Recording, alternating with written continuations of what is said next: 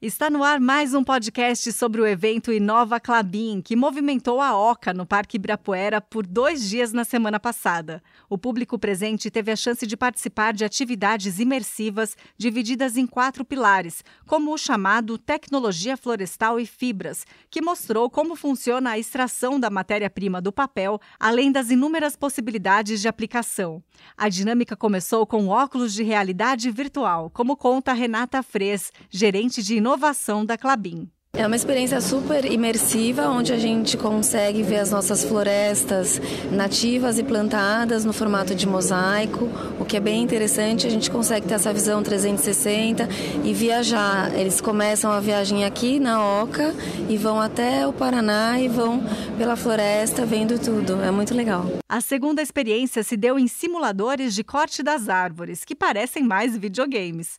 José Totti, diretor florestal da Clabin, conta como isso funciona. Nós temos um processo que é de uh, treinamento de operadores uh, de máquinas florestais. Hoje, quando a gente colhe a floresta, a gente colhe com máquinas automatizadas, com, que tem joystickers, etc. E para que o pessoal possa fazer essa operação adequadamente, antes, uh, no início da, da, operação, eles começam a operar em simuladores. Então ele vai, ele vai errando, ele pode bater, ele pode fazer um monte de coisas, não vai causar nada para a máquina, porque é um simulador. E quando ele tiver uh, razoavelmente treinado para poder operar uma máquina que é cara e altamente produtiva, aí ele vai para essa máquina e começa a operá-la e, e, aí ele vai se desenvolvendo ao longo do tempo. Um operador, para ficar bom operador, leva pelo menos um ano e meio a dois anos. A atividade florestal hoje está muito desenvolvida.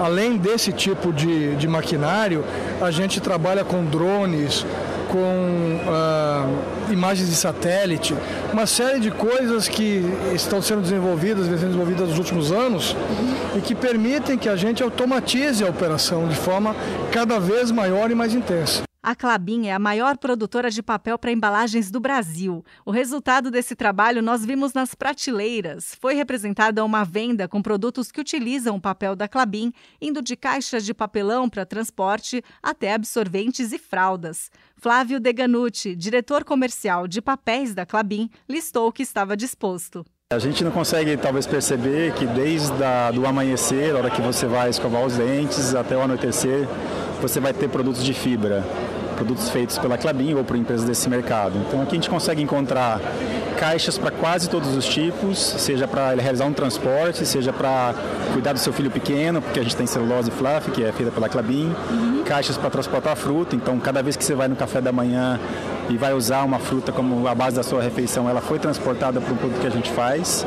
A gente também procura dar né, a lógica da, da impressão, então você vai ver caixas muito bonitas aqui, desde os sacos para uso alimentício, os, os sacos para uso na construção civil. Uh, a gente também usa bastante a lógica uh, da exposição, então a gente vê muito produto da Clabin com uh, janelas expositoras que permitem que a gente consiga enxergar o produto que você coloca dentro, já do ponto de partida, além de colocar toda né, a cadeia de reciclabilidade. A gente tem produtos aqui que são 100% virgem, assim como produtos que têm um teor importante de fibras recicladas, fazendo com que essa construção do ciclo se, se prolongue.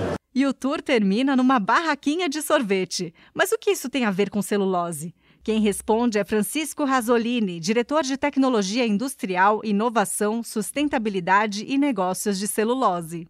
Nós temos aqui também uma novidade, que é a introdução de dois componentes da madeira, na verdade, em alimentos. Um é o xilitol, que está sendo produzido agora, um adoçante natural, que está sendo bastante utilizado, que vem da, da chilana. A chilana é uma, considerada uma hemicelulose, que está presente na madeira. A gente consegue fazer a extração e a produção do xilitol.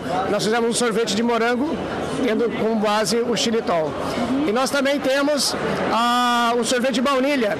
E esse sorvete de baunilha, o aroma, vem da lignina, que é um dos, dos componentes da madeira. A, a, baunilha hoje tem esse aroma sintetizado através de combustíveis fósseis de origem de petróleo. E que nós estamos oferecendo aqui a opção da gente ter é, uma opção natural, uma opção renovável. Servida? Como não? Terminei essa entrevista tomando um delicioso sorvete de morango e baunilha. Eu sou a Mafê Luvisoto e a gente se fala no próximo podcast.